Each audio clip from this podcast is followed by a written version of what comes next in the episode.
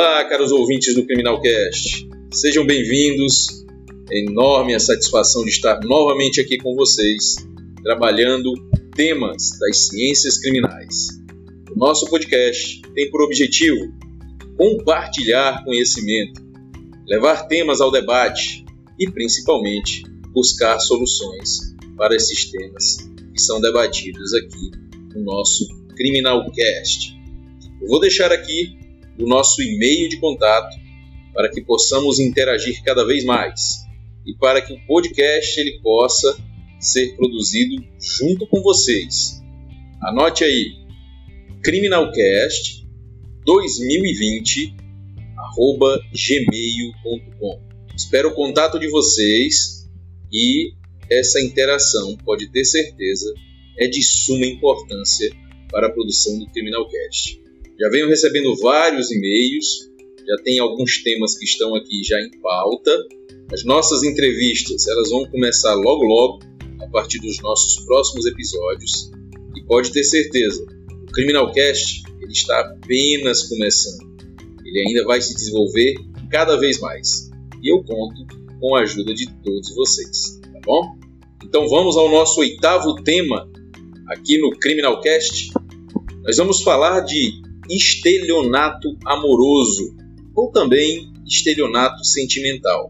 São nomenclaturas dadas a essa modalidade de crime de estelionato que está inserido lá no artigo 171 do Código Penal. Por sinal, o nosso debate também vai trazer a atualização a respeito desse crime. Nós tivemos aí o pacote anticrime surgindo e entrando em vigência e ele modificou em um aspecto extremamente importante o crime de estelionato. Então, vem conosco que você não vai se arrepender.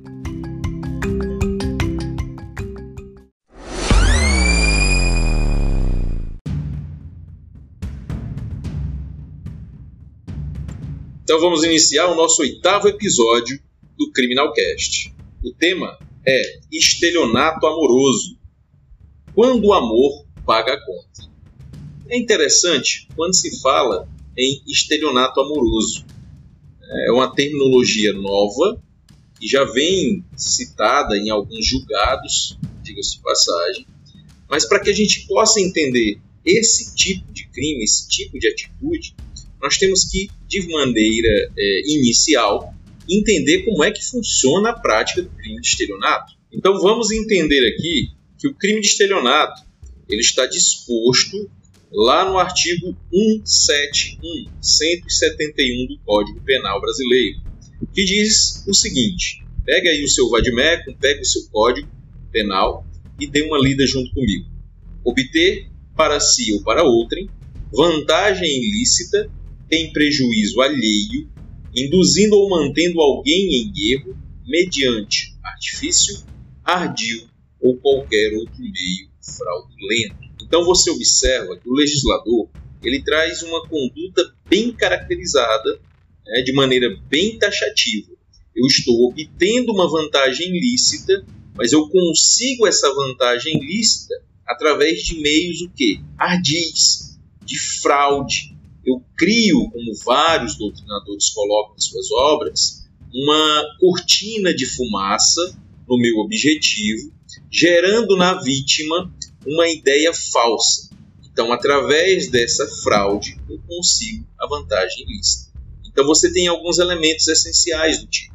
Né? Eu vou ter uma vantagem ilícita que vai ser conseguida através de um prejuízo alheio em que eu consigo, mediante uma fraude, algum artifício, meios fraudulentos que me possam conseguir essa vantagem ilícita.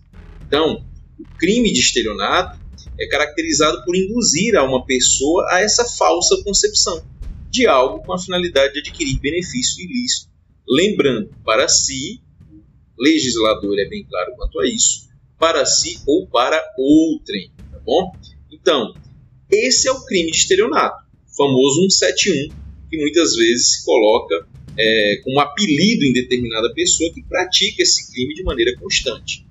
Então, eu, esse é o crime de estelionato que nós temos que inicialmente entender para partir, aí sim, a análise do crime do estelionato sentimental ou amoroso. Partindo para essa explicação da palavra sentimental, pode-se definir que essa mesma palavra é interligada ao que? A sentimento, sensibilidade. A denominação sentimental, e aí a gente pega aqui uma ciência muito interessante, está associada até ao estudo da medicina legal, que é a psiquiatria forense, ela diz que a palavra sentimental está estritamente vinculada à capacidade de sentimentos positivos ao em se tratando de estelionato sentimental, é, nós tivemos recentemente uma obra, né, uma novela aí da Rede Globo de televisão, é, tratando do tema. É, ganhou até repercussão nacional, onde você tinha dois personagens, e para você ver como é, durante o nosso dia a gente tem um estudo das ciências criminais. É claro, se você tiver uma visão mais crítica daquilo que está assistindo, eu sempre digo isso. É, estudar criminologia, estudar direito penal, processo penal, não é somente quando você está sentado frente a uma doutrina ou está assistindo uma videoaula. É muito mais do que isso, é viver o dia a dia de maneira crítica, analisando todos os contextos que estão ao seu redor. Então, nessa novela, que era a novela Dona do Pedaço, é, eu trouxe aqui como exemplo esses dois personagens, um interpretado pelo Renato Geniqui e a outra pela Maria da Paz, é, pela Juliana Paz, perdão, é, que era a personagem Maria da Paz, onde você tem um personagem do Giannichini que era o Regis e acabou se interessando por Maria da Paz, mas na verdade o objetivo dele era trocar afeto, mas tirar vantagens financeiras da, da empresária que era personagem da Juliana Paz. Essa situação é um exemplo claro de estelionato amoroso ou aproveitador que pode ser punido judicialmente. E eu vou dar aqui alguns exemplos é, a respeito disso. Constantemente, vítimas de estelionato amoroso estão surgindo, principalmente, aí novamente a gente bate mais uma tecla, que é a área é, da tecnologia, que é a rede social, que é a internet. Hoje, o criminoso que é o estelionatário, seja ele o estelionatário, não tem nada a ver com a palavra sentimento ou amor, mas o estelionatário em si, ele se utiliza deste meio, que é a internet, para conseguir concretizar seu objetivo ilícito. O questionamento que você pode fazer é, professor, mas qual é realmente o conceito de estelionato sentimental amoroso? Ora, é, a gente não pode afirmar que é novidade que toda relação, seja afetiva ou relação comercial, ela vai sempre surgir a partir de é, características essenciais à segurança jurídica: boa fé e lealdade dos parceiros, sendo sempre o que livre a forma que eu vou pactuar os contratos. Isso você estuda em direito. Porém, mesmo o contrato sendo tácito, aquele documento que não é escrito aqui, mas ele vai fazer lei entre as partes. Então, quando uma delas demonstra má fé, que é o que nós, nós temos caracterizado aqui na atuação do estelionatário, na condução de um contrato ou relação comercial ou sentimental, induzindo a uma pessoa a erro para dessa maneira obter uma vantagem ilícita, logo nós temos o cometimento de um crime patrimonial. Então, no campo do relacionamento, quando os parceiros agem com má fé e de maneira dolosa, proposital, ele vai se utilizar do afeto alheio para obter vantagens pessoais. Sua conduta logo vai se caracterizar como estelionato, como ele utiliza e como ele utiliza desse meio ardil, que é o sentimento que cria essa cortina de fumaça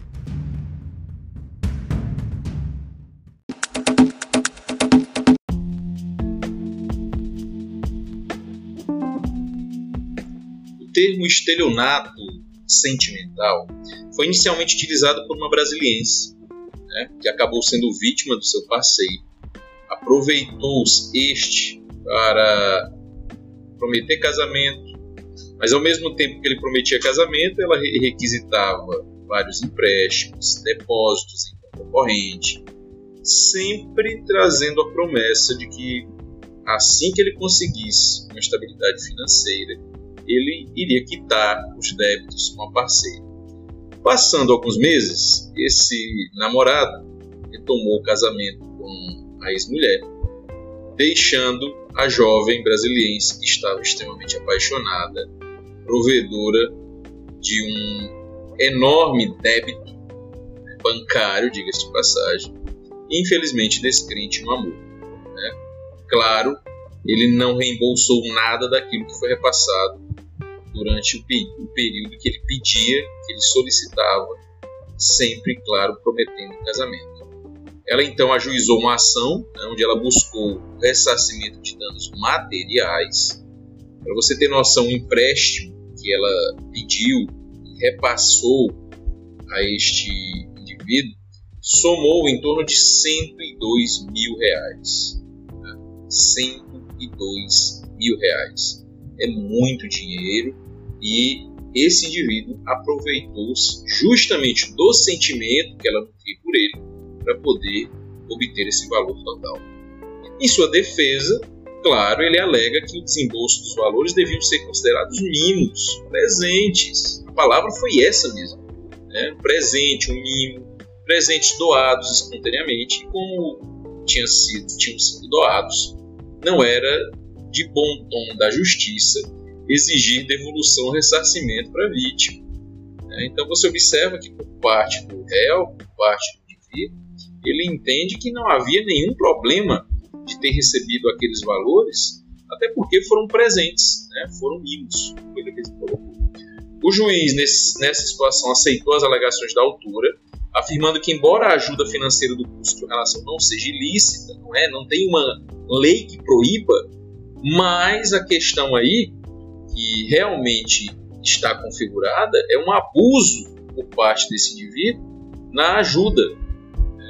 Houve um desrespeito aos deveres decorrentes da boa-fé objetiva que nós falamos lá atrás, lealdade e confiança do parceiro. Então, assim, o réu ele foi condenado, sim, isso já é um exemplo judicial, vou trazendo aqui para vocês, em primeiro grau a ressarcir integralmente o valor dos empréstimos que a vítima realizou, repassando posteriormente para ele tendo a decisão sido confirmada em grau de recurso. Então, foi uma decisão não só de primeira instância, mas de segunda instância. É, nós temos também situações que envolvem é, aplicativos de mensagens, WhatsApp, Telegram. É, você tem um aplicativo que é específico para relacionamentos, que é o Tinder.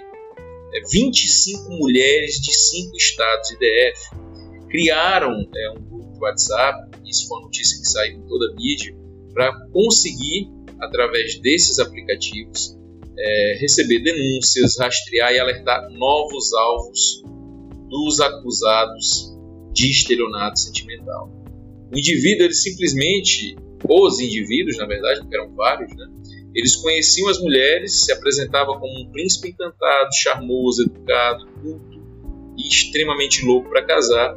Em pouco tempo, ele trazia a confiança da vítima e falava, claro, isso já depois de muita conversa, de buscar essa confiança e já ter uma confiança consolidada, falava dos problemas financeiros por quais passava, convencendo essas vítimas a emprestar dinheiro e que depois devolveria em breve. Só que o que, é que acontecia? Ele fugia, ou seja, sumia com dinheiro e deixava a vítima ver navios. Então, as trocas de favores no bojo do relacionamento, nós sabemos que é natural e frequente. Tá? O que não pode acontecer, e aí partindo da premissa daquela decisão judicial de primeira instância, que foi corroborada em segunda, é que as atitudes demonstradas tragam é, uma ilicitude bem característica, que é o dolo de gerar uma desvantagem para o outro parceiro. Quer dizer, eu estou me utilizando de um sentimento que eu acabo fortalecendo, busco trazer uma confiança, e é justamente nesta confiança que eu vou me utilizar como ferramenta para poder chegar à prática do estelionato. Então, o crime de estelionato que nós temos no Código Penal, penal possui características realmente próprias de obtenção de vantagem, prejuízo a outra, subtração de objetos sem que a vítima perceba, ou se perceber, ela não venha impedir que isso ocorra. Por quê? Porque há aquela cortina de fumaça. A própria vítima ela disponibiliza por acreditar na boa fé do depositário o objeto a ser subtraído. É o que nós fazemos aí é, trazemos como diferença entre o crime de estelionato e os demais crimes patrimoniais, como é o crime de roubo e furto. Porque lá no crime de roubo e furto eu tenho um bem que ele é subtraído. seja é, apenas com um emprego de, de ardil, como é no caso específico lá do furto, é, eu estou subtraindo coisa ali móvel, mas sem a utilização de violência ou grave ameaça, ou seja, no caso do roubo, eu vou ter como elementares a situação do emprego de é, violência ou grave ameaça. Aqui no estelionato, não. Eu simplesmente faço com que a vítima ela me entregue o seu bem. Então, essa é uma diferença. Então, você vai ter sempre no crime de estelionato esse binômio: vantagem ilícita e prejuízo alheio. Lembrando que essa disposição se vai, é, vai acontecer através do que? De uma entrega de uma cessão ou prestação patrimonial.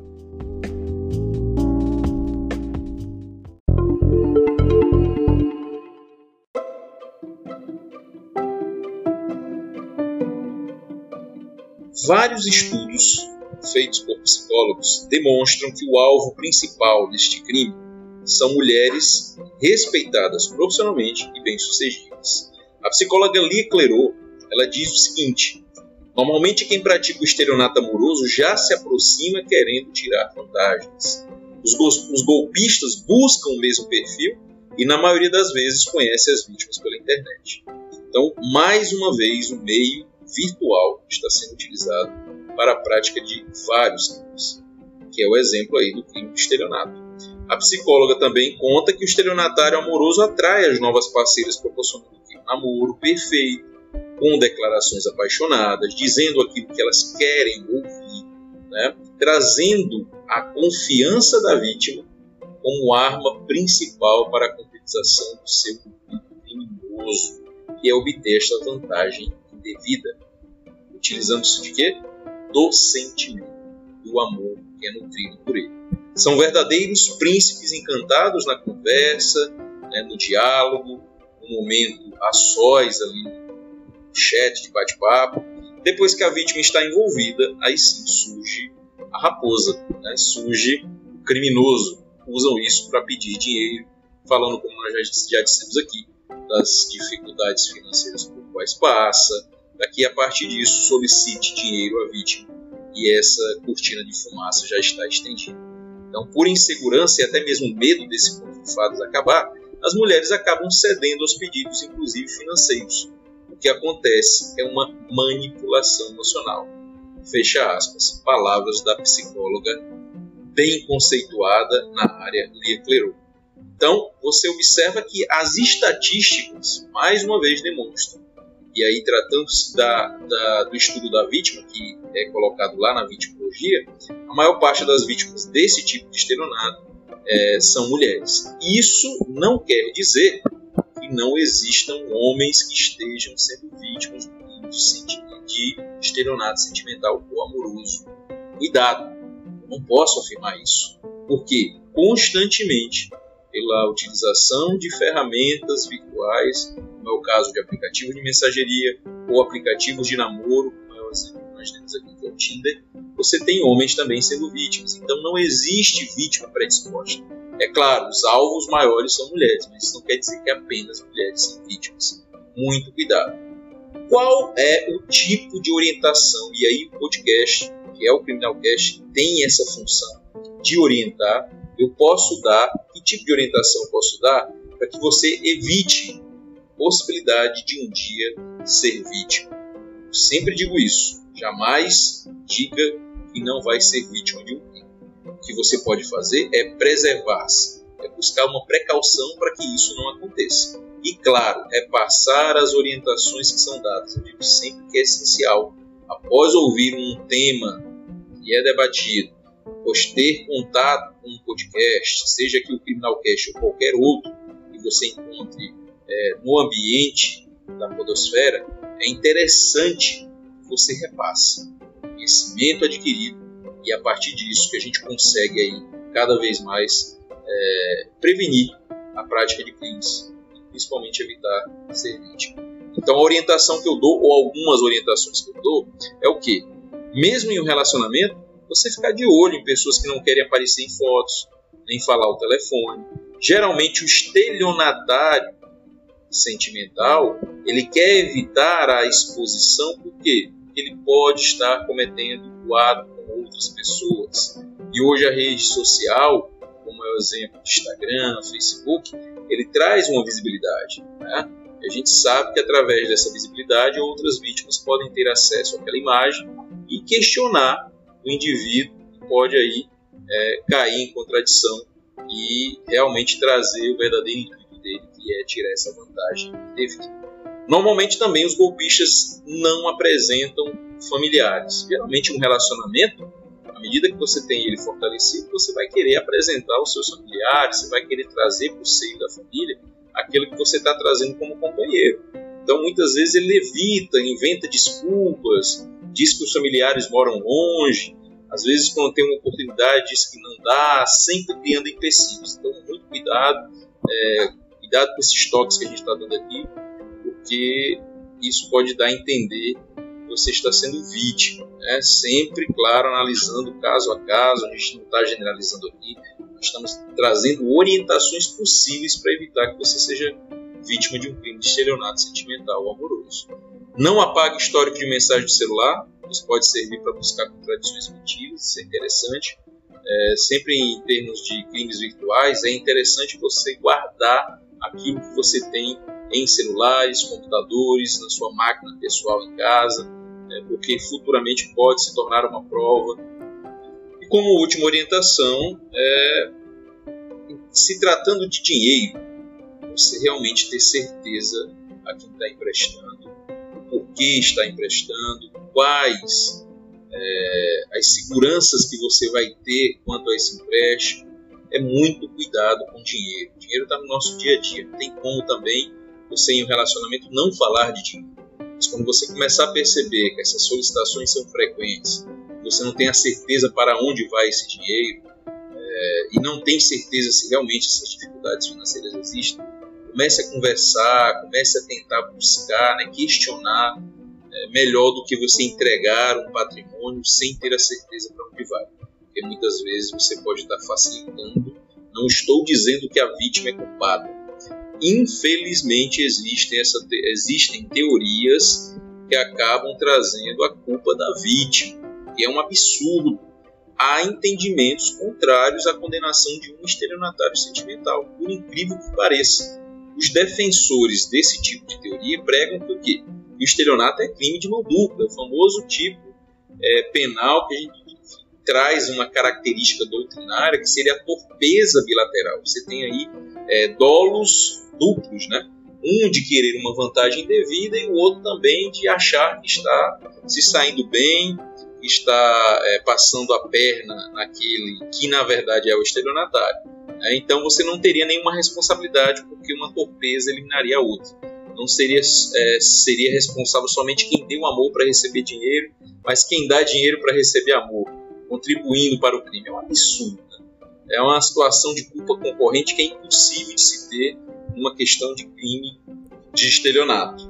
Não tem como você, através de uma argumentação de torpeza bilateral, retirar né, do indivíduo que pratica o ato a prática criminosa. É dizer que é uma situação é, de excludente de culpabilidade ou de excludente de licitude é um absurdo, então a gente não vai nem comentar. Aqui há crime sim de estelionato lá do 71 e numa modalidade específica que é aquele que eu utilizo como ardil ou fraude um sentimento amoroso que eu acabo nutrindo para a vítima para depois utilizar isso como ferramenta para a prática do crime que eu quero, que é justamente o estelionato. E como novidade legislativa, meus caros, é, muita atenção para o chamado pacote anticrime, ou a Lei 13.964 de 2019. Repetindo, 13.964 de 2019 essa lei, ou pacote anticrime, né, ou lei anticrime, ela alterou a classificação da ação penal no crime de estelionato. Diga-se passagem, antes da lei entrar em vigência, nós tínhamos um crime que de ação penal pública incondicionada, independentemente qual fosse a vítima. Ou seja, eu não teria a necessidade de representar pelo crime. É aquela condição de procedibilidade, é a representação. A partir do pacote anticrime, ou lei anticrime, ou lei 13.964 de 2019, nós temos agora uma situação que é condição de procedibilidade exigida, que é a representação da vítima, salvo se essa vítima for administração pública, direto ou indireto, criança ou adolescente, pessoa com deficiência mental ou maior de 70 anos de idade ou incapaz, tá? Isso você vai encontrar no artigo 171, parágrafo 5 Então, o parágrafo 5 ele foi inserido pela Lei 13964 de 2019, dizendo que somente se procede mediante representação. Então, a regra é que o crime de estelionato, e aí a gente está tratando aqui de um tema que é o estelionato sentimental ou amoroso, o crime de estelionato ele vai ter que, para continuar a investigação, para o inquérito policial ser instaurado, para uma denúncia, você tem que obrigatoriamente ter uma representação. É uma ação penal pública, continua sendo pública, mas condicionada à representação. E aí, claro, ele coloca ressalvas, a não ser, ou seja, salvo se a vítima for administração pública direta ou indireta, criança ou adolescente, e aí você tem uma situação que pode ser inserida aqui no, no estelionato sentimental, que é pessoa com deficiência mental ou maior de 70 anos de idade ou incapaz, tá? Então fiquem atentos, porque isso com certeza vai ser cobrado aí dos ouvintes que estão fazendo concurso, aqueles que estão se preparando para a OAB, fiquem atentos porque tenho certeza que essa mudança com atuação penal no crime de estelionato vai ser cobrada, tá bom? Então, bem atento quanto a essa legislação. Essa é a novidade que nós temos em relação ao de estelionato.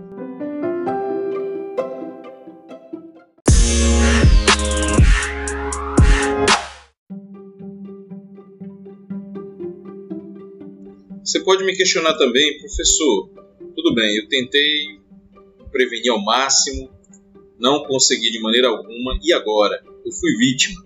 O que, é que eu posso fazer? Vamos lá. A orientação aqui é tanto para a prevenção quanto também no momento que você tem que reprimir a prática do crime de estelionato sentimental. Então, após descobrir a fraude, o que, a vítima pode fazer? Inicialmente, registrar um boletim de ocorrência, ou seja, você vai notificar a delegacia para, e claro, representar, porque se você é, não for vítima esteja elencada naquele rol lá do parágrafo 5 que é aquela que não precisa de representação, necessariamente você vai ter que representar. Então você vai até a delegacia, acionar a, a autoridade policial para apurar o crime e futura instalação de inquérito. E claro, você também pode buscar no juízo civil a devida reparação para o dano causado, como aconteceu com a jovem lá em Brasília. Né? Infelizmente, nós temos um problema muito grande, principalmente pela utilização do meio virtual, é, pelas redes sociais, pela questão dos aplicativos, que é o que? São indivíduos que praticam esses crimes geralmente em outros estados. A vítima, vou dar um exemplo, pode estar aqui no Piauí, onde eu estou hoje, mas o autor está praticando lá do Pará, está praticando no Ceará, São Paulo, Rio de Janeiro, qualquer outro estado. Isso já dificulta um pouco a investigação. Não quer que não, não quer dizer que vai impedir a investigação, mas há uma dificuldade em termos de é, materialidade de crime no local onde a vítima esteja. Tá bom? Vai complicar um pouquinho, mas continua havendo a possibilidade da investigação devido ao indiciamento né, e futuro julgamento.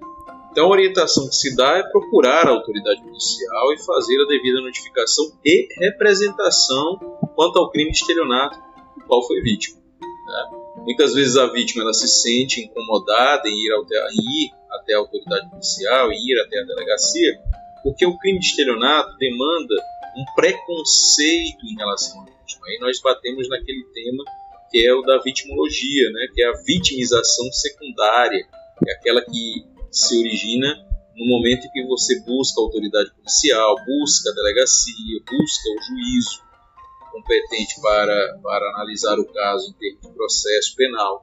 Porque a vítima ela se vê numa situação de preconceito, porque o crime de estelionato ainda demanda esse preconceito em relação à vítima. Porque ela acaba ouvindo palavras ou frases né, e acabam intitulando aí como presa fácil, como você foi muito bobo, fui muito bobo por ter caído numa situação dessa, é, o cara te fez de bobo, de besta. Então, são palavras que acabam vitimizando essa vítima em uma segunda instância, que seria essa instância de controle formalizado. As instituições que deveriam preservar a vítima acabam vitimizando novamente. Tá? Então fica aqui é, o nosso debate a respeito do tema. É um tema muito interessante que, claro, cabe e vai caber outros episódios, até com possíveis entrevistas, que é o que eu quero muito agora. É, mas fica a orientação, né, o cuidado para a prevenção e principalmente a orientação para aquele ou para aquela ouvinte que acabou sendo vítima. Muito, mas muito cuidado mesmo quando se começa a conversar pela internet. Hoje, vários relacionamentos acabam é, se originando na internet, se concretizam e trazem até mesmo uma, uma formação de família. Mas de 10 casos, infelizmente, apenas um acaba tendo esse, esse resultado, porque os 9 casos que restam acabam tra sendo trazidos aqui para essa situação do estelionato amoroso, do estelionato sentimental, onde se envolve a questão de dinheiro, de vantagem indevida e é conseguida através desse meio fraudulento. Então eu espero que o nosso oitavo episódio tenha sido muito proveitoso para você. Mas não sai daí não, porque agora nós vamos vir com as sugestões de leitura, séries que possam abordar o tema do nosso oitavo episódio do Finalcast. Fique conosco que você não vai se arrepender.